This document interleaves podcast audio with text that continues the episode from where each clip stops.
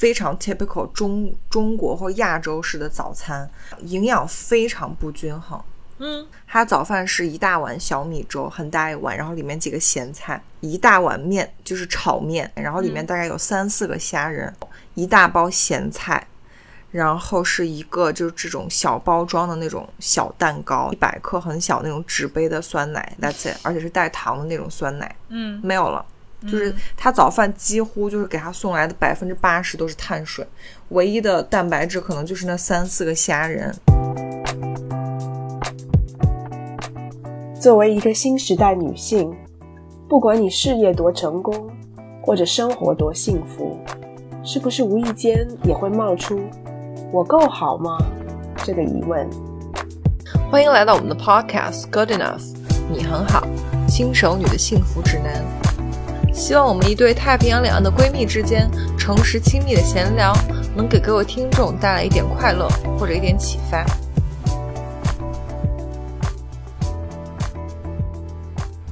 嗨，欢迎大家回到我们嗯的 Podcast Good Enough，你很好，我是 Maggie。Hello，大家，我是 Sherry。啊，今天呢又到了我们跟大家聊干货的主题。对，因为这周应该也是跟上周隔了，我我忘了是一周还是两周，反正最近我们更的不是很 consistent。对，然后好像上次干货应该是好几周之前了，我们聊那个碳水。嗯，对，所以这集我们就接着从那个三大营养素聊起来，我们这集聊 protein 蛋白质。嗯，蛋白质，对。嗯开始之前，我们先跟大家念一下留言。OK，这边我觉得有一个我们听众宝宝 Summer Glow，Yeah，很好好笑。他说吃藕瘦，哼，对，所以他看起来，对，当然就就是我只是开玩笑，就你们喜欢吃藕的人就、嗯就不要理我那个梗，我只是你知道为自己不喜欢为自己挑食找借口而已，你们不要理我。对这个朋友看起来就是很对藕也是像我一样很对，情有独钟的，所以有点生气哈，嗯想说哈吃藕也可以瘦，不一定丑哈。因为我昨天刚好跟傅成熟吃饭的时候，我们聊起来就说我不吃香菜，然后我老公就是非常爱吃香菜，因为最近就是那个我们阿姨做饭的时候，她就会所有菜，就是凉菜、热菜，每道菜都放香菜，我我有点疯了，就是我从小到大就是一口香菜都不碰。然后我们就聊起来这个话题，就香菜就是一种，就是爱的人会非常爱，讨厌的人会非常讨厌的一种蔬菜。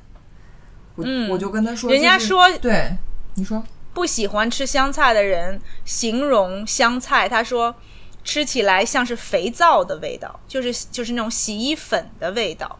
但是对一个就是对香菜没有特别敏感的人，嗯我也说不上喜欢。我觉得香菜就是确实是你知道那种那种香味儿，就当一个香料或者一个拌菜的一个佐料，嗯确实有它自己的特点。但是我也不能说就是哦，香菜我超爱。但是我不会觉得说这个香菜吃到嘴巴里面有一种肥皂的味道，哦但是很多人他这个好像是一个不对，我同的基因，，对，就是香菜喜不喜欢香菜是基因决定的。我不知道，嗯我我不知道我是不是你说的那种人，但是香菜就是所有 我就是挑食，不是我回想了一下，我从小就是凡是这种非常 pungent 的，就是这种菜跟香料我都吃不下去，就香菜，然后香椿。呃，嗯，香椿还有什么？就韭菜，就这种。然后我小时候连芹菜都不吃，我长大之后就是芹菜是我能接受的，着那个香料味程度最大的一种蔬菜了。极限，对，就、嗯你知道哦嗯，我想到什么香椿、茴香什么这种，就凡是这种带香子的，我嗯就是人家做用来用来做就拌拌馅儿啊什么之类的，怪不得你不喜欢吃饺子呢。就是这些，就是用来帮它提香的东西，你都不喜欢，那你肯定就对饺子没兴趣。也是一个，就是你从小生长环境的关系吧，就是你是不是口味就就可能偏清淡？对，就是可能就是今天或者什么 I don't know，反正就是我从小连芹菜都不吃。嗯，我觉得还是你有点挑食。对我从小就挑食，sorry，我是在说我在给自己挑食找借口，anyways。嗯，好吧，然后，嗯，这边有个 Cheryl 科 K E，、他跟我们说，终于等到你们了。对，最近对我们我看到好多人都是说，终于更新了。同一个系列，就是有人说又是我们一个情商很高催更的宝宝，嗯，对不对？小文文文君说给我们打了五分先，所以我们先感谢一下。然后他说催更催更，喜欢你俩，希望多多营业，啊嘻嘻嘻。对，好好好，你。小船 Little Boat 说。先说这个吧，他说我在外面旅旅游也给自己寄过明信片，后来回家以后被告知有我的邮件，我还很惊讶，以为是谁给我惊喜，拿到手上了才想起是自己寄给自己的，也太可爱了。也挺好的呀，对不对？有点小惊喜，结果发现哦哦哦，知道是怎么回事儿。对，而且 Maggie，你知道国内就是你如果寄那个就是明信片，它是带邮戳，它都走邮局的。但现在这个时代已经没有邮局，没有人会收到邮局寄来的东西，因为你所有东西都是快递、哦、或顺丰。对对对对对对对，没错。所以就是当当物业告诉你，或者是谁告诉你你有邮局的信的时候，你就会觉得嗯，就是好高级。对，没有就会觉得很诡异。对我理解他的心情。哦、我记得我去。反正我去一个地方，然后它有那种就是像那种旅游一条街，然后现在我不知道，就是前几年的时候很兴那种，你可以就是去哪儿给自己寄一封信，但是不一定现在寄，你可以等到六个月、一年以后再寄。你知道我在说什么吗？就是那种那种小生意专门，我我见过，对，还有号称那种什么寄给十年后的自己。我心想说，大哥，谁会对对对，十年后你还在这里吗？我的信肯定就丢了。对，这个倒是，你就不能相信他十年。就我觉得你要等仨月、六个月，这样还是可以的。但十年后你怎么知道他生意还在不在？啊、但你说到这个，就是写信给十年后的自己啊，前大概啊，不几年前了，就是我收拾整理要搬家的时候，就找到一封信。那个信是我们，呃。我十二年级的时候，就等于高中最后一年，在上课的时候，上一个就是可能就是类似就是文学课的时候，我们老师布置的一个作业就是写一封信给十年后的你自己。所以那个时候是二零零七年，然后我就写了一封信给二零一七年的自己，然后我就觉得。对，然后我那天就把那个信找到了。我之前没读过，因为它还是封起来的。这个不过二零一七年也过了一阵子，大概几年前我读的。哦，那个时候真的自己好幼稚，我觉得这太好笑了。就是那个时候的自己，是不是就很像自很像看自己小时候日记的感觉？我那个时候觉得，我觉得就是可能初中、高中那个时候都有点那种想装大人的感觉，就是。还觉得自己很成熟，然后给那个十年后的自己什么，就说啊，我现在是这种感觉，然后希望十年后的我怎么怎么样。Oh my god！然后我读的就自己都有点不好意思，就是有点很有点做作的感觉。然后，但是读起来也觉得有点你知道青春的那种稚气的感觉，也有点怀念。其实是一种好的就是留念。对，然后你你真的就是看，就是你从那个信的字里行间能够看到当时的自己，嗯、你知道，因为你十已经过了十年十几年，就是在平常生活中找不到那个时候自己的样子，然后你从这个字里行间可以看得出那个时候你有多幼稚，那个时候比如处事未深啊，然后你对这个世界的想法和现在完全不一样。所以我觉得还是挺有意义的。就是如果你真的对这种比较时间上的，就是这些纪念的东西比较有兴趣的话，你也可以写封信，比如说不用十年，你写一个给一年以后的自己，五年以后的自己，对不对？就写一些随便乱七八糟，然后你就给它放在哪儿，然后等到你比如说大扫除啊或者搬家的时候整理出来，拿出来看一看，其实也挺有意思的。对，嗯，或你然后你说到这个，我忽然想到，其实你甚至可以，如果你想要那种 surprise 的感觉。现在的那个发邮件的时候，比如像 G，反正我我用的像 Gmail 或其他什么邮件，它都可以点那个定时发送嘛。我在想说，那定时发送可不可以定到，比如说五年后或十年后？哦，那可以吗？哎，会不会太远了？试过，因为一般给你给别人发邮件都是定到明天或下周。哦，哎，我从来没有用过那个 feature，试试。我从来没有不立即发邮件，因为对我来说就是这个立刻要解决，就能解决的事儿要立刻解决的。这个不过我觉得那个也是好的，因为有些东西，比如说像一些比较，比如说需要嗯花时间去呃，就是很谨慎的考虑的这些东西啊，你也不一定立刻要发，你可以先把那个 draft 写好，然后放在你那个 outbox，对吧？保留一下，然后想一想，也可以回去就是修改一下什么，或者就定一个发送时间，定到几天以后，然后给自己一些时间。对，对对，我觉得这样也是一个不错的主意。但是我这我人可能就是我的个性就是这样，他我就是我现在写了我不发出去我憋着难受啊，我就觉得这事儿没解决。我知道。我我现在还是要就是学习一下这种比较沉稳的这种处事方法，嗯，然后那个南城梦忆说他收集邮戳超级快乐，哦，对，那个是很有嗯意思，因为真的是来自世界各地的。没错。然后小陈 Little Boat 还是他说想听 Sherry 和 Maggie 聊一聊女性友谊，他说我没有特别好的女性朋友，我想可能是因为我有一个双胞胎姐姐这也，太羡慕了吧！他就是对呀、这不是人人都有的，对不对？嗯，呃，他说他的这个双胞胎姐姐就是呃超越一切的朋友，有了这样的感情，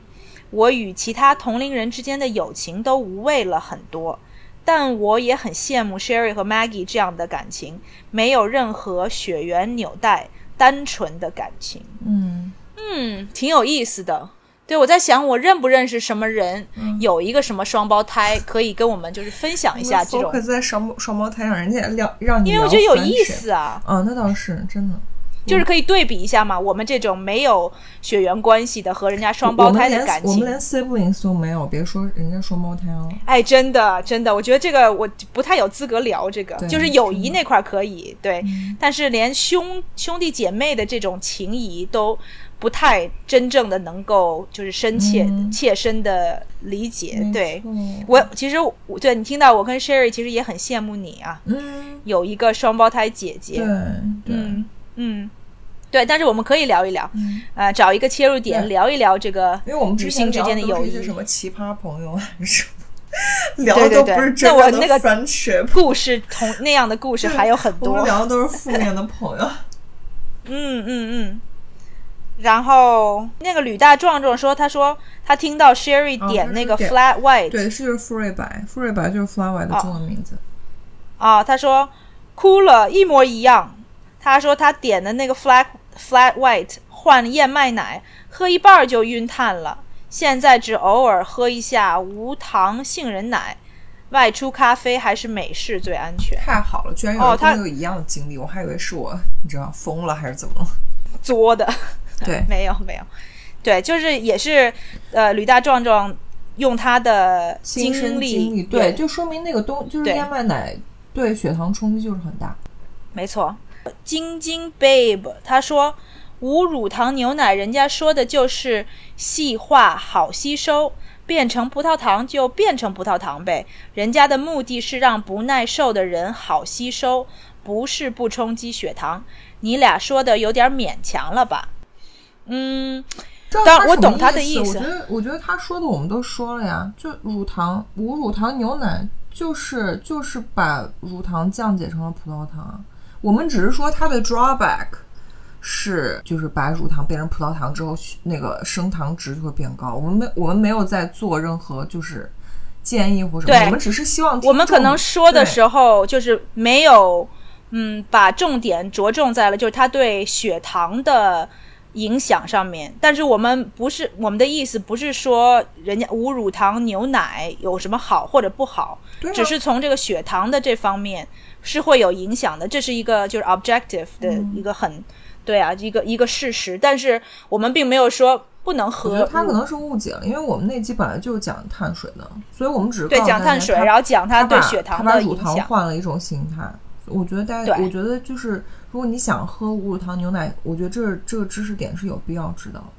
嗯，没错没错。然后我最近我们那个 Granny Smith 被我们呃提到名字以后，我看好像是呃一直在听我们过去的那个，对在补课，没错没错。然后我挑几个他读的这种，就是他留言比较有趣的，嗯，说吃饺子的这个事情，他说太可惜了，你们俩因居然因为小时候被迫吃太多饺子而不喜欢它了，我可太喜欢水饺了，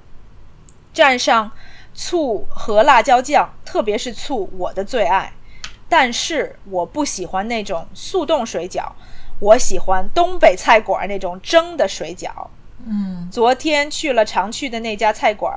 老板因为有事儿回家了，我就没吃上，sad。我觉得他读他留言好好笑，最后总是有一个小 comment，对很有意思。啊、我猜你们俩的父母是因为小的时小时候的呃物质贫乏，而吃饺子是在大年大节才有的吃，食物跟一些很美好的回忆连接在一起，所以他们才会对吃饺子这件事情特别兴奋吧？吃的不是饺子，是美好的回忆。对，对，没错。他他这点说的很对，就我觉得老一辈人喜欢吃饺子，都是因为他们小时候穷，就是没有办法每天都吃饺子，不像我们现在就是就是资源匮乏吃啥。嗯，没错，没错，那个时候吃顿饺子，就特别是只有到过年过节的时候，才能够有狠得下心花这些钱去准备这些。，嗯，对，还有功夫，然后大家聚在一起，也是一个就是特别的一个 occasion，所以所以就是准备很多东西，然后大家都有对这个这个这种过年过节的这种很好的回忆，对，所以真的吃的是回。你知道现在人因为资源太丰盛了，所以吃的东西像有的时候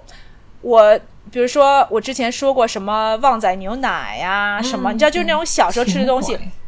并不是什么多好吃，你知道那个我我跟就是我跟石头说，我那旺仔牛奶好好喝，像那个牛奶糖，然后他喝了一口说好甜，然后就很嫌弃的脸，就他不懂，真的是怀旧情怀，并不是说这个东西本身比现在你吃的其他东西要好吃多少。对，嗯，你不觉得我们现代人就是，嗯，大部分时候你吃的东西其实都没有什么特别 memorable 的感觉，就感觉就是一顿饭。但除非你吃到一个，就是它会对你心情有影响，会对你当下就是有一些让你有一些就是 sentimental 的这种，就是说情感上或者是对你知道情或者它绪上的 trigger 了连接。一些，对，让你想起来了，比如说小时候，或者想起来一个什么特别的时候，对，像或者什么下雪天就要配炸鸡啤酒什么这种，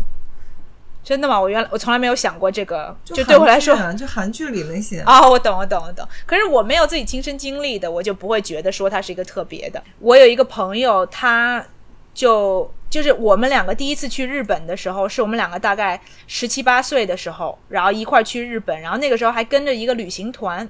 然后那个旅行团安排的就是去各个地方吃饭，其中有一顿就是炸猪排。吃过那个以后，他之后一共连续去了日本，大概起码四五次。然后他说，那个炸猪排，就那他第一次吃的炸猪排，是他吃过最好吃的。是他吃过最好吃的。然后我给他推荐说那个夏威夷的那间，他就说，嗯，我得要，就是你知道不能期望值太高，我得去尝尝。我就在想这个问题，我就说，真的是，就是你知道，真的是那个猪排本身，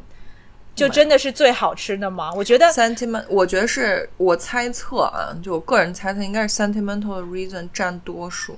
嗯有的时候就是你当下，比如说你真的是你第一次去到日本，第一次真的那个心情很激动，然后对人生没有吃过正宗的炸猪排，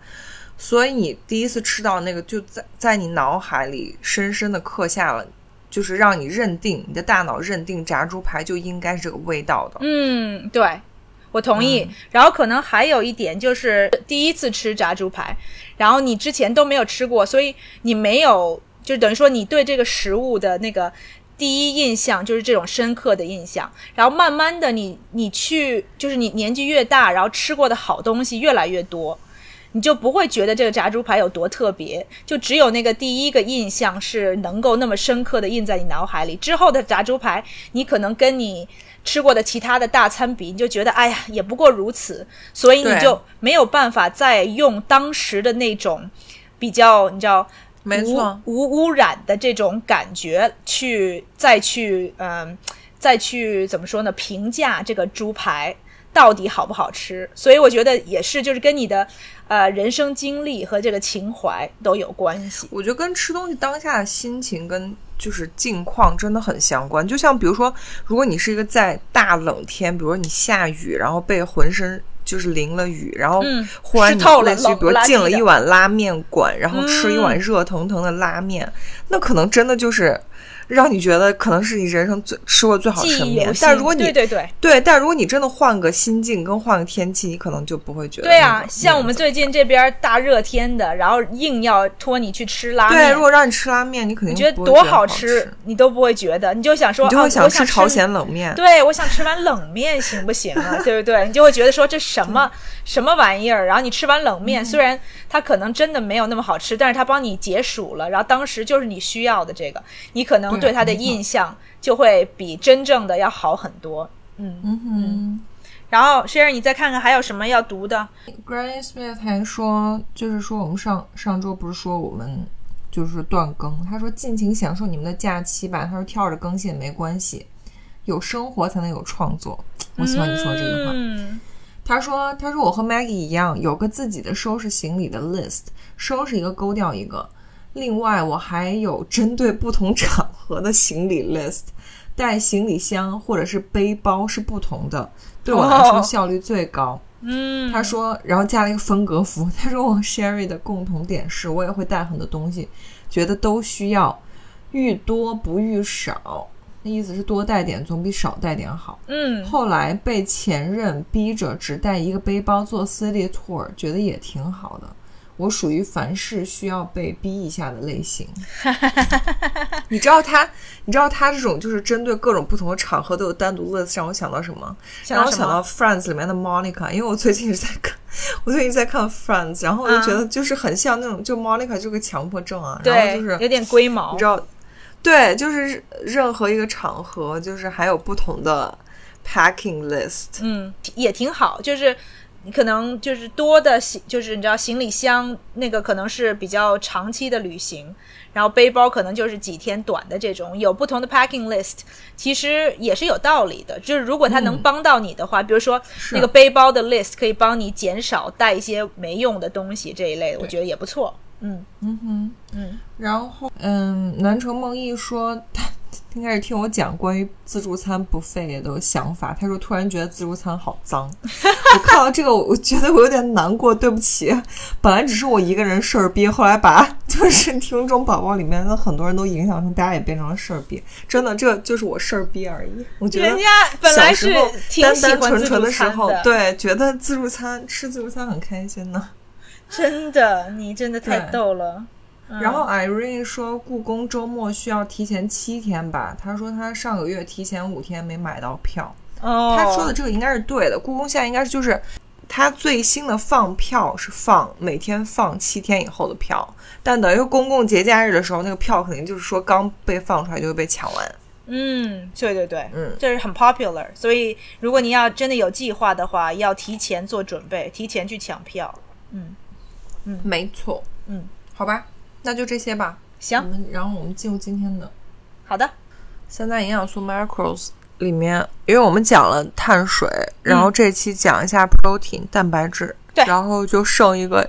再剩一个，下次就剩脂肪，然后就 that's it，就是营养素就是这三大类。嗯，对对对，蛋白也是大家很关心的一个话题，因为最近嗯像我们上期讲碳水的时候和大家说过，就是大家妖魔化碳水的同时。嗯，总是要挑一个把它捧上来的吧，对不对？就是他在不让你吃一个什么东西的同时，也会跟你说哦，另外一个是好的。所以蛋白最近就等于说站在了一个明星的位置，然后很多我觉得大家会有很多人有个迷思，就是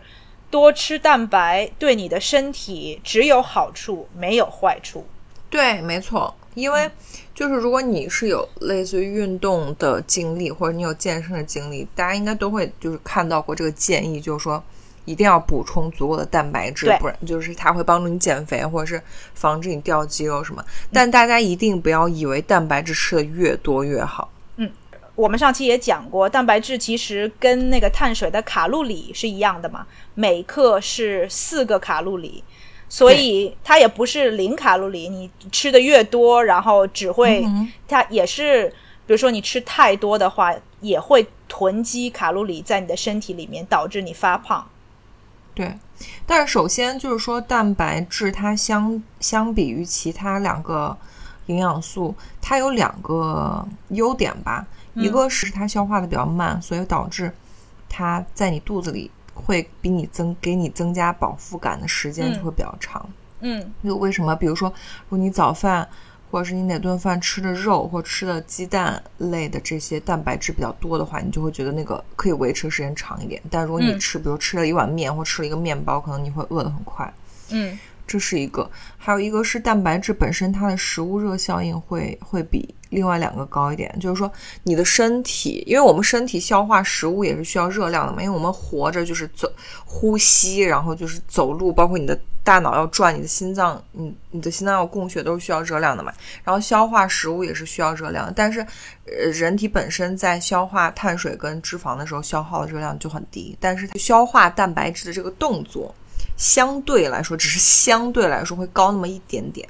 哦，这个我没听过哎。那对，OK，不是 significant，就是一点点。就你别不要觉得，比如说不要觉得说你类似于，比如吃了一克蛋白质是，比如说是是四个卡路里，你以为吃消耗那个那一克蛋白质就要两个卡路里，没有那么多，可能就是、你知道百分之很低的一个、一个数嗯数嗯嗯，比例。对对对对，所以还是不能无限量的吃嘛。嗯，不可以对。蛋白就是等于说很多的氨基酸，呃，组织起来的这么一个一个结构嘛。然后氨基酸，而且蛋白质很重要的一点是，它是，嗯，它的不可替代性在于它是吃进去的蛋白质会拿来帮我们修复我们的身体组织，比如说你的肌肉、你的皮肤，然后指甲这些。嗯，对，所有的 cell，所有的细胞，就是蛋白是它的一个基本的一个组成。所以蛋白的重要性在于，嗯，它就是其实是跟它的呃氨基酸的成分是有关系的。然后不同的蛋白，呃，由不同的氨基酸组成。然后氨基酸就分就是 essential amino acid 和 non-essential amino acid，就是呃叫什么？必必要吧？对对，必要氨基酸和非必要氨基酸，还有一个是、就是还有另外几个氨基酸是 conditionally，这个我没 conditionally 没听过。conditionally 就是在嗯能量极度短缺的情况下，或者就是可能在婴儿就是那种 premature 呃出生的婴儿身体里面呃没有办法消化，没有办法消化的的氨基酸。呃，就是在特别特特别特殊的情况之下才没有办法消化的，所以大部分其实就是要不然就是，呃，你必须从食物中摄取，就是以三手，对吧？就是必须的氨基酸。对，就是必要，呃，必必要或必须氨基酸的定义，就是说人体没有办法从其他食物或者自身去合成，你必须通过这个食物的来源去摄取，它才会就是 serve 这个功能。对所以叫必要氨基酸，就是你一定要吃它，你才会得到这个氨基酸。没错，从食物里面来，没错。然后其他的这些，你身体，嗯，就可以想象，等于说你身体有一个氨基酸的一个一个铺，我不知道中文怎么讲啊，就是等于说你身体有一个储储蓄，就是有不同的氨基酸在里面，这个储蓄里面。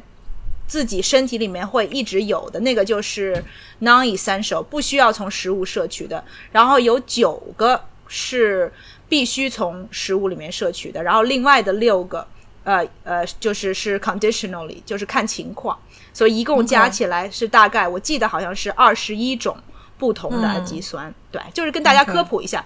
这个数字对不对？我听起来好。学术，嗯。但是，anyways，就是我简单的跟大家说一下，就是为什么蛋白质对于我们来说那么重要。当然，除了我们刚开始说那些，就是说它相对于碳水和那个什么的优势，有的时候，尤其是女生啊，就是在你在减肥或节食的时候，你会发现，比如说容易掉头发，或自己指甲就变脆了，或者是你的皮肤就变差了。其实，当然，如果呃，一方面是因为你本身你身体能量降低之后，你身体就是关掉了一些它的这种非必要的功能，但还有一个还有一个很大的原因，很有可能是因为你没有吃够足够的蛋白质，因为你身体没有摄取到这些必要的氨基酸去帮你的这些细胞和这个 tissue，就是你的这种皮肤组织或者是什么这些组织去做修复，嗯，所以导致了你在节食的时候会出现这些嗯。问题。嗯，对，没错。所以，嗯，不管是你想要减肥、减脂也好，或者就是健康、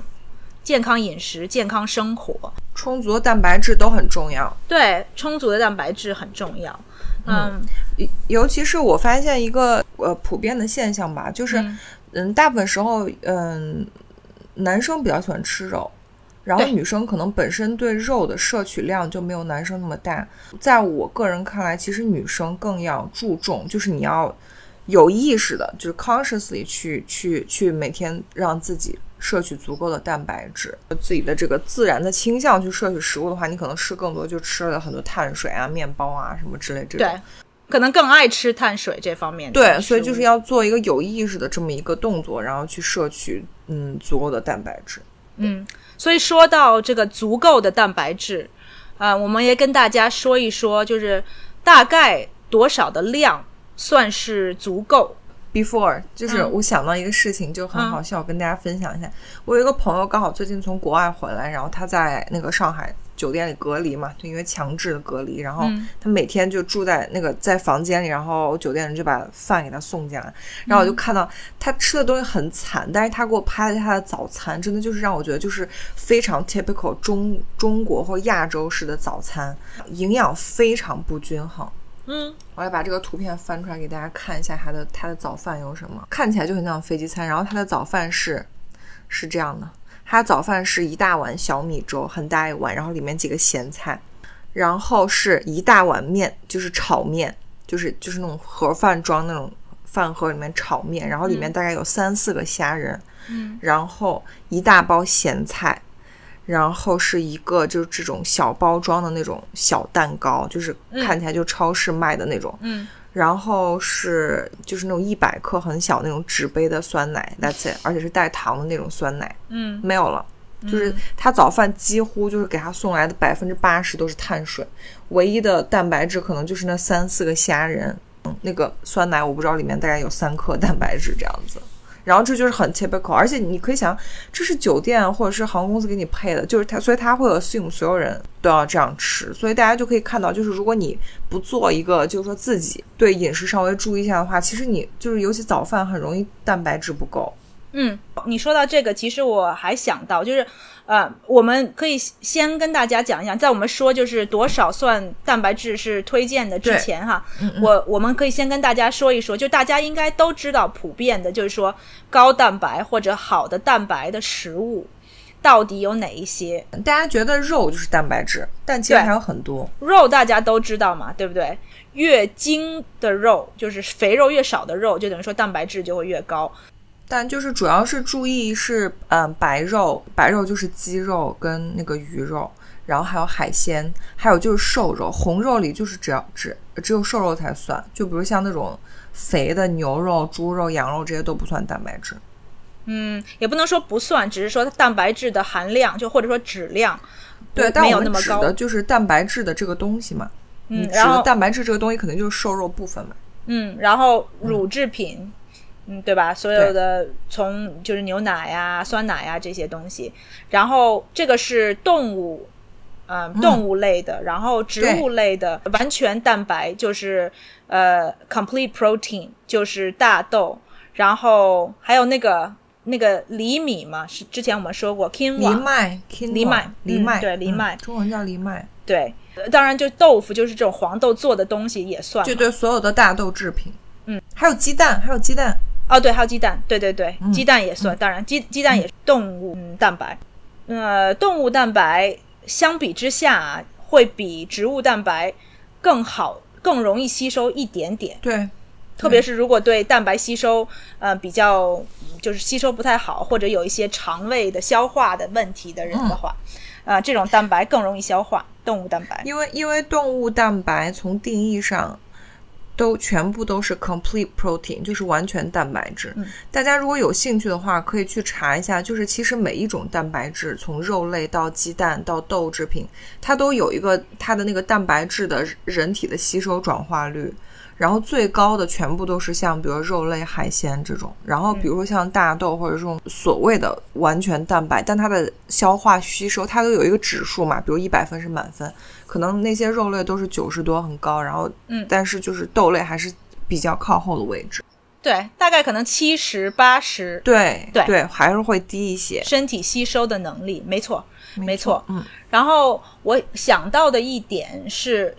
其实有的这个可能大家不一定知道，就是你不一定要吃肉，或者只吃那种完全蛋白，就什么黄豆啊、豆腐啊这种东西，才能够得到所有的。呃，那 non es 那个 essential 叫什么来着？非呃必须对吧？叫必须氨基酸。氨基酸对，其实你有三类的食物，你只要搭配其中的两个，嗯，就可以得到这个必需氨基酸。这三类呢 beans，对，一类就是谷类吧，麦类，对吧？就是 wheat。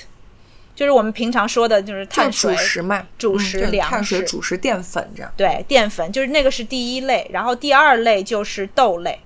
任何的豆类，不不光只是说的什么黄豆啊，就这种任何的对，喜欢吃的豆子，红豆这种偏淀绿豆也都可以。对，然后这是第二类，然后第三类就是呃任何的坚果。对，所以其实如果你吃一个花生酱加啊面包。你就可以得到所有的必须的氨基酸，或者你可以搭配其他的东西。嗯，我看到，尤其是国外，像欧洲、美国，很多就是这个 vegan，就是纯素的人。他们吃饭的时候一定是米饭配豆子，或者是类似于一个淀粉土豆配一个豆类，因为就是因为他吃素嘛，然后加上他如果不吃任何动物制品，像鸡蛋什么他都不吃，那他蛋白质的唯一来源几乎基本上就是豆类制品。但是他吃豆类制品的时候，他一定要配一个淀粉或者是什么，就是像像你说，的，因为只有这两者在同时吃的时候。它才会，它的身体才会得到那个 essential amino acid，就是必要氨基酸。如果你单独吃的话，你身体就没有这个。对对，所以为了避免你这个缺失这种必要氨基酸，你就把它这种搭配起来吃，搭配起来吃，你就能够保证说你的从蛋白这个角度可以营养均衡，这个氨基酸的角度，对，所以。不用担心，就比如说像我们，比如说想要尝试吃素的朋友，或者想要尝试尽量少吃动物制品的朋友，不必担心说，因为你不吃任何的动物制品，你的这个蛋白质就就一定不够。其实还有很多种方法可以，你就要凑一凑，两就是三项当中有两项占到了，就就够了。嗯，没错，没错。嗯，这里刚好就可以就是。打碎一个迷思嘛，就是很多人觉得吃素的人会不会蛋白质不够或怎样？其实只要你食物搭配的对，然后你吃对种类的话，其实都是可以达到的。只要你有意识的去去做这些食物搭配跟计划。对对，种类很重要，看你自己喜欢吃什么，然后找到嗯找到你喜欢的这种，只要挑两个，对吧？就就可以了。嗯，没错。那我们现在可以说一说，就是推荐的蛋白质的对，就是我们每天应该吃多少才算达标？嗯，让 Maggie 来跟我们说一下，这个应该是美国的那个营养学会是不是？就它叫呃 Dietary Reference Index。嗯，对，它它是推荐说，如果是一个普通的成年人，然后不是那种有就是很很大活动量的。就是轻体力劳动者，你平时像我们坐办公室的，不是说你成天在外面跑啊或搬砖呐什么这种。对对对，这种的话，其实你每自己的体重每公斤吃零点八克的蛋白就够了。所以就举个例子嘛，举个简单的例子，就比如说我是一个呃六十公斤，对六十公斤的人，我吃。不到，其实不用到五十克的蛋白，对，就完全能够提供我需要的。对，这就是维持你身体健康一个基本的最低的一个最低标准。对，嗯嗯，我不知道中国啊，但我知道这美国这边 research 常常都在讲说，美国人吃蛋白质过量，对，可能大概每个人平均能吃到，比如说。八十克到一百克，但是话又说回来了，这个只是像 Sherry 说的，这是什么轻体力劳动者嘛？就是你不运动的情况下，对，在不运动的情况下，所以在那种有长期运动习惯的人，或者说，就是像很多我们比如说喜欢去健身房的听众宝宝啊，或者想要增肌的我们一些猛男，对这个呃增肌要求作为就比较高。对要求比较高，作为一个目标，一个锻炼目标的话，呃，你可以把它升到，就这边我看他写的是什么一点二到一点七克，七。我觉得那有点夸张。每张公，斤，那一点七太夸张了，你知道，这很容易不长期。夸张，Maggie。首先，我我从来没有达到过那么高的标准啊，但是就是在健身，就你如果去看很多健身的那个 YouTuber 或者是一些所谓的科普吧，他会告诉你每磅体重一克，就如果你在增肌的话。每磅一克，对，所以如果你一百二十磅的话，一天就要吃一百二十克，那就是二克每公斤、啊哦哦，我觉得那对我我觉得虽然说它是一个，就等于说它是给你这个这个 range 一个范围，即使是你以就是增肌或者维持你的肌肉为目标，也不应该长期的持续吃那么高的蛋白质，因为它会对你的身体肾肾主要是肾脏。主，要是肾，对，因为我我工作就是和呃做透析的人，嗯有关系嘛，所以就是等于说肾功能完全没有的人，其实你的那个蛋白的那个摄入要非常非常的小心，要非常非常有限制。当然，这个就扯远了。我的意思只是说，嗯，对，从肾的健康的角度来讲，并不应该长期的把嗯把蛋白的摄入就是放在这个最高的范围。就你可能，比如说你在增肌，应该有一段时间，你可能可以，比如说突然就是在这段时间内有这么一个目标，然后可以维持。但是如果维持就是超过几个月，然后一直像比如说一年、两年这样维持，我觉得对身体就是对肾还是会造成负担的。大家就参考一下 Maggie 说的这个，就是说 美国的这个，就是说饮食推荐里面，它就是说对于极端的这个需要增肌的人群和运动人群来说，它给你的上限是一点七克每公斤。嗯，那你就要考虑一下，你是不是在这个最高上限这个范围内，因为它给的范围是一点二到一点七。然后你比如说拿我举例吧，因为其实我也常年运动，但是我从来吃不到所谓的，比如说一公斤。呃，两克或者甚至一点七克，就因为首先因为我吃素，再加上我是女孩，我根本吃不到。我觉得如果一天要吃到那么多克蛋白质，我觉得可能胃都塞爆了。就是因为大家也知道肉啊，或者是就这种蛋白质其实很不好消化。首先从肠胃上可能就不是很能那个，但是当然，如果你是一个从小就每天比如说吃。嗯，一顿饭吃一斤肉的这个，我觉得也也 OK。就是如果你从小就是这个饮食习惯，在一段短期时间内需要增肌的话，你可以试试把你的蛋白质就是拉高到它这个营养推荐的这个比较偏高的范围内，但不要去尝试这个极限值。嗯，对，嗯，然后我还想跟大家，嗯，就是比较具体的讲一讲，说就是我们所谓的，就比如说我们说的，呃，五十克蛋白到底是多少的食物？对，多少量？你可以跟大家说一下，比如说一块手掌大的鸡胸肉，比如大概蛋白质含量是多少，或一个鸡蛋，对这样大家大概有点概念。对呃，一个鸡蛋的蛋白质大概六到七克，OK，然后是一块全蛋是吧？对，整个蛋，嗯对，整个蛋，就是从一个营养啊、呃完善的角度，还有蛋白的角度，其实你就吃一整个鸡蛋是最好的对，的。建议吃全蛋，因为我们之前说过，蛋黄里有很多其他的微量元素。没错，没错，是其他的这个食物没有的，所以应该是吃嗯全蛋，没错。呃，然后刚刚 Sherry 你还提到，嗯，就是一块手掌大或者一个一副扑克牌那么大的一块肉，鸡胸肉，嗯，大概是三个 ounce，大概是二十克左右，二十克上下。OK，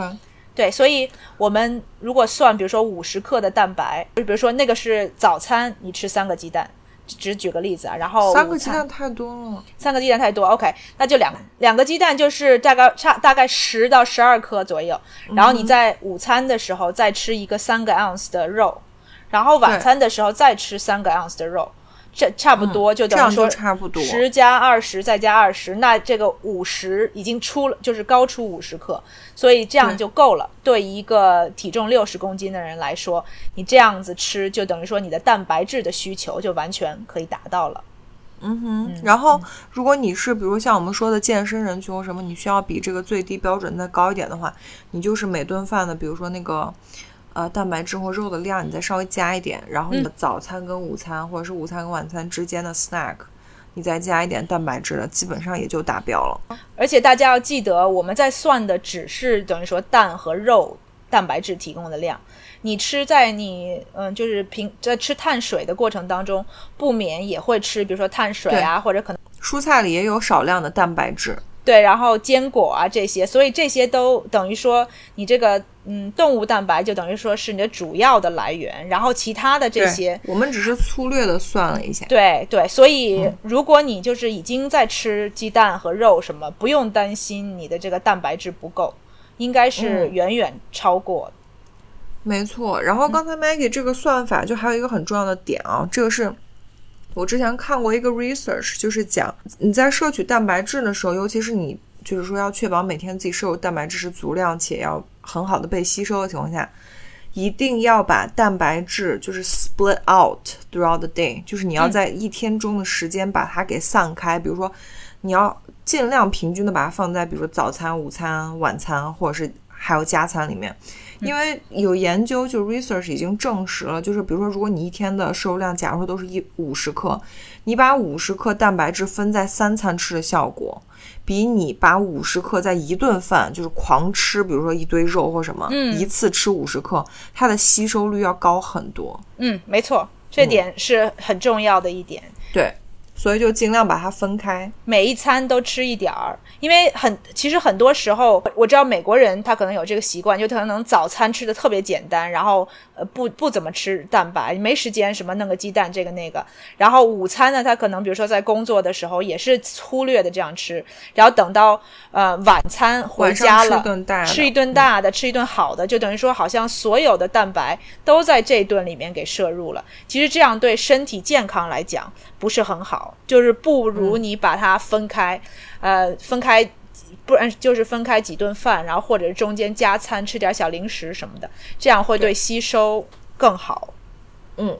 然后就是从操作层面的角度，可以跟大家分享一些，比如说，尤其像我嘛，我因为常年吃素，所以就是蛋白质是一个我每天都需要努力跟，就是你知道，就是强迫自己要达到的一个东西。你真难呐，Sherry，你真难，我真的很难哎。所以，比如如果我特别忙的时候，或者是我出差、出去旅游，在路上，就是没有办法每一顿饭都按点吃，然后以及就是一定要有 proper 的蛋白质的时候，有一些比较好的选择，这时候就可以补充一下蛋白粉。比如说，你可以随身带那个自己分装好的蛋白粉。或者是就是已经它已经你买的时候就已经分装好蛋白，呃，蛋白棒也是个选择。但我们之前跟大家讲过，因为蛋白棒是一种就非常就是高加工的食物，加上很多蛋白棒，你一定要注意它里面是不是添加了很多的脂肪啊、糖啊，就是防腐剂啊这种东西，就是尽量挑成分好一点的、简单一点的这个这个蛋白棒。还有就是很简单的，就是其实你出去到处都可以买到鸡蛋，就是水煮蛋或者说卤蛋。当然，就是尽量吃那个新鲜的煮出来的，而不是对，而不是那个包装里面，因为包装里面它有很多的盐啊什么之类这些，还有添加剂。对，因为它的就是它等于说帮你把皮儿也包了，就等于说它把外面那个保护层给给拿掉了，然后帮你塑封起来，它还是会加一些添加剂啊这些东西，所以那个钠的含量就有很高嘛。对，所以你自己自己做还是更好。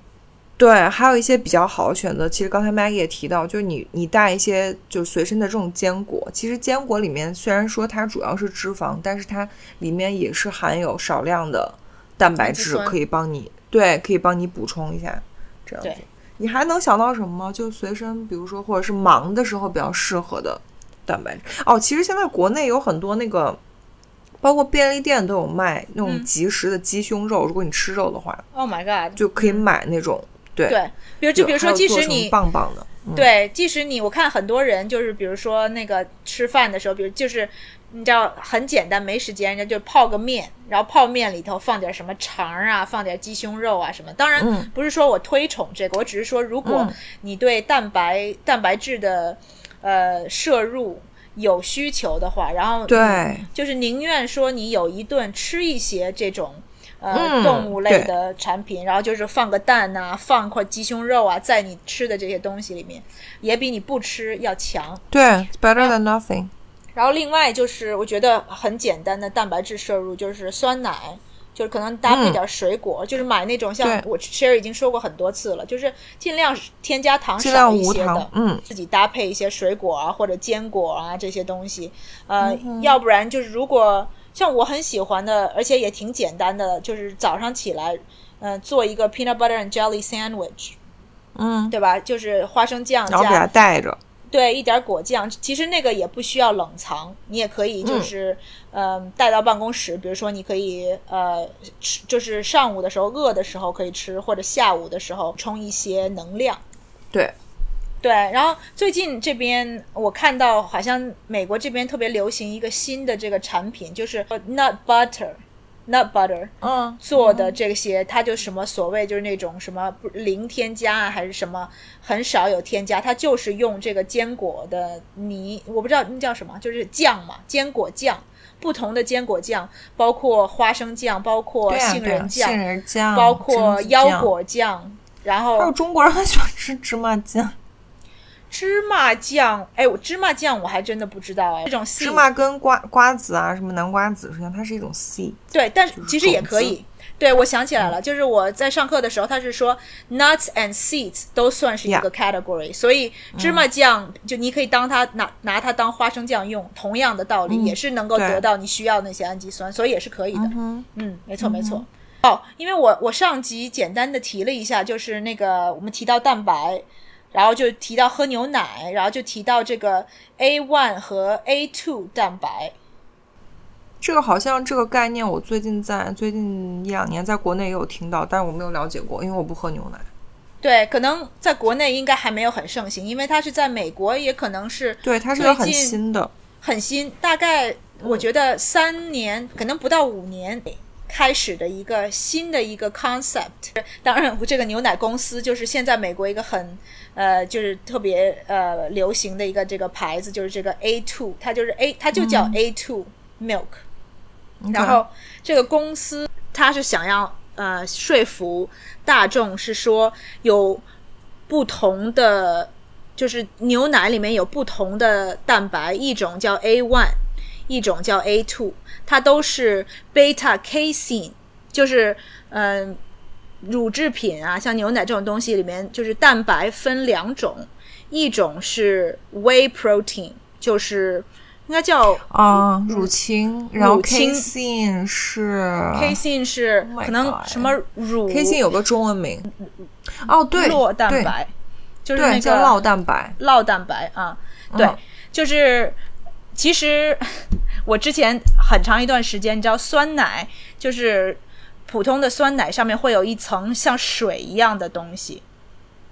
很多人会把那个东西倒掉，因为他觉得是水。你知道我在说什么吗？我知道，那个是乳清，对，很多时候其实很多人就把这个浪费掉了。其实那个里面是带的 whey protein，然后 whey protein 这个乳乳清吧，叫乳清，嗯，是其实是更容易吸收的蛋白，所以呢，大家如果现在还要在喝酸奶的听众宝宝，然后觉得说，哎呦，怎么一层水把它倒掉？千万不要倒掉，浪费，记得要把它和在你的酸奶里面和进去。呃，我看这个好像是说，就是不同的地区，就是这个牛奶的不同的产地，有的牛奶它就含更多的 A one，有的牛奶就含更多的 A two 蛋白，是天然的，就是哪个地方的牛。造的奶，还有一些 research，呃，证明说，呃，A one 这一种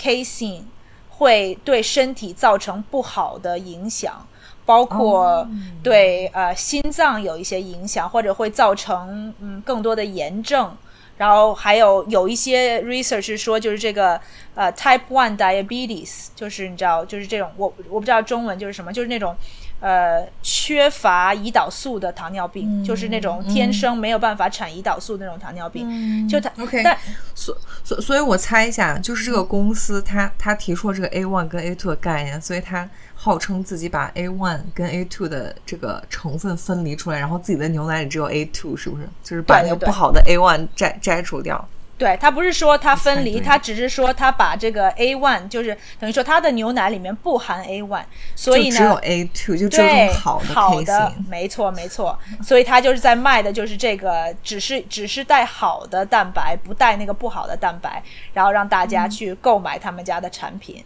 但是呃，反正我是看呃现在的 research 没有特别结论说这个 A one 真的对身体有多不好，或者对到底对身体有哪些坏处，现在都只是完全在实验的阶段，而且它的这些实验。好像都是那种，要不然就是几十个人，要不然就是呃在动物身上做实验。跟我们之前说那种一样，就是等于它还没有就是完全被业界普遍或者是足够有公信力的实验可以出来证明这个东西。没错因为，其实说实话，就是这种伴随着新产品出来的这种所谓的新的学术概念，你搞不好后面 sponsor 这些实验的都是那个商家本身。没错，所以叫大家要特别注意。而且现在嗯因为赚钱的，就是靠这个赚钱的，只有这个 A two 牛奶公司，对啊，所以其他的牛奶公司不会在这个 research 这方面花钱投钱。对对，没错。所以这方面的研究，一个是会花很长的时间，然后另外就是它很很可能就是有偏见的这些结论，所以大家就是 take it with a grain of salt，就是你知道你在相信这些结论，或者你在读到这些结论的同时，也要想一想说到底有没有公信力。而且我真的发现，这商家为了赚钱真的太拼了，就是你知道，开发出这种所谓新的 concept。我心想说，你如果真的喝不了牛奶，你就不要喝牛奶了，就 give it up，、对像我一样，就不要再跟他较劲了。OK，对，真的就让我觉得他们一直在跟这些东西较劲。人家总是要赚钱吧。对，就要做出来一些高端的牛奶。对，但从我个人的体验，因为我没有所谓的乳糖不耐，所以我对我来说、喝牛奶，嗯，其实其实随着年龄增长，我觉得有的时候就是喝过量的牛奶，或者说乳制品吃太多，就比如说我有一天又喝了一些牛奶，然后又吃了一些 cheese，然后可能又喝个酸奶，就是你可能两两样以上。我有有的时候肚子也是会不舒服，然后有的时候会有些就是那种稍微轻量的腹我泻，知道。但是我不能说自己，我就是怎么说，不能，我不觉得自己是乳糖不耐，就如果吃一点儿的话，不会有什么负面的影响。因因为其实我以前听过一个说法，就是所谓的这个乳糖耐受度，或者就是 lactose tolerance，嗯，其实每个人都是有就是这样不同的 like limits，不同的 level，所以像那种我们这种乳糖不耐受人，等于我们的那个 limit 就很低，就是我吃一点乳糖我就不行。但可能像你，你可能就比如在中间，你可能要吃，比如说五十克或一百克或五百克，嗯然后可能有的人 limit 超高，比如一千克、两千克都没关系，但他可能还是有一个 limit 在那儿，只是他永远达不到。就像喝酒的那个，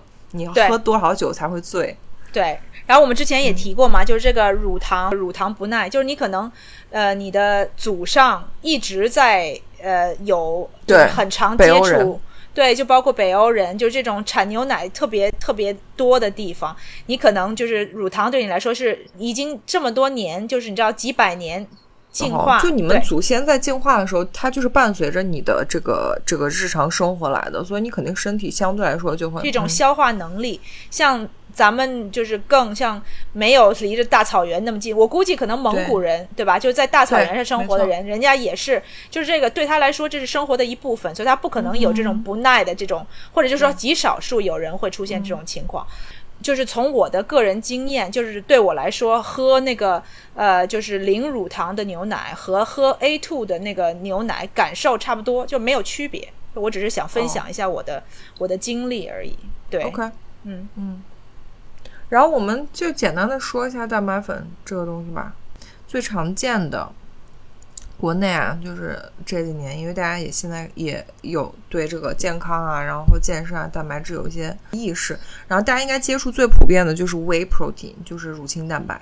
然后不管是你从市场上能买，就是能买到的简单程度，或者是你见到的最多的，其实都是乳清蛋白。为什么呢？首先，因为乳清蛋白它是一种成本相对比较低，乳清其实是一种在用牛奶做奶酪的时候的一个副产品，就是它在有乳清蛋白粉之前，乳清是作为废物扔掉的。因为它是你用牛奶提纯做奶酪了之后，乳清其实就像刚才 Maggie 说的，就是它是水的那个部就是分，对，它是它是浮到上面的那部分，所以以前大家在知道它是一种可以被人体很好吸收的蛋白质来源之前，它是被扔掉的，所以其实它成本是不高的。嗯，所以当后来就是说科学研究发现它是一种对人体吸收利用很快的一种蛋白质，没错，呃，之后它就立刻就变成了一种就是很常见的，因为它既成本不高，而且它吸收利用率又很高，嗯，所以就是这个是大家最常见的一种。然后就是 casein，就是这种酪蛋白，就刚才 Maggie 也提到，酪蛋白我记得啊，嗯，它的那个一个优势是它是它是一种缓释蛋白，所以很多人，尤其健身人群，他们会选择在睡觉之前，如果你很饿的话，有的人就会吃一点 casein，就是嗯。酪蛋白，因为它睡觉你在睡觉的时候，它可以在你身体里面缓释，这样。嗯哼，对。然后这是含乳制品的对，蛋白比较常见乳制品提提出来的这两种，对，嗯然后其次呢，呃，非常常见的一种蛋白就是大豆蛋白。嗯啊，但是大豆蛋白它是当然是纯植物蛋白，我们刚才也提到大豆的这个也是完全蛋白，然后它吸收利用率也还不错。但是大豆蛋白，我从个人角度就是说，呃，想跟大家提醒一点，如果你要吃大豆蛋白的话，你要注意一下转基因的这个问题。嗯啊、虽然说我们也不是说想明确的给大家说我们提倡转基因或反对转基因，嗯但是转基因这个东西现在对于人体的人身体会产生的影响是尚未明确的，现在没有任何就是说系统的科学或科研对对能够真正的证实明它它它对人人体有什么样的影响。嗯所以你如果要买大豆蛋白的话，一定要注意一下这个它的大豆的来源是不是非转基因的或者转基因的。对，尽量选择在经济能力允许的情况下来选选择非转基因。对对对，然后再其次就是更不常见的，就是我这种比较事儿逼的人，就是会去买的植物蛋白，它就是更小众一些。像我喝的植物蛋白，它有一些是从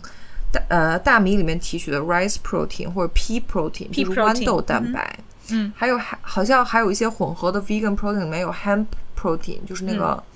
叫什么？呃，大麻不是亚麻，不是大麻亚麻籽吗？亚麻籽，嗯亚麻蛋白。就是如果你们有兴趣的话，可以去搜一搜，就是美国啊，就是有很多这些纯植物蛋白，但它是非大豆蛋白的。这种嗯它基本上就是就说它的吸收利用率会低一些，但是呢，它嗯不会说对像乳清。对我这种人可能会对肠胃造成比较大的负担，所以我是觉得大家可以去更多的去就去搜索一下这种。但是大概我们跟大家说一下分类，就是这几种最常见也价格比较便宜能买到的，就是说乳清蛋白跟大豆蛋白这些。然后你可以根据自己的需求去挑挑一些，但尽量啊，我们还是提倡就是说尽量挑一些。添加剂少一些的，然后它这种甜味剂什么的，相对来说用一些比较天然的甜味剂会好一点。对对，我嗯看最近好像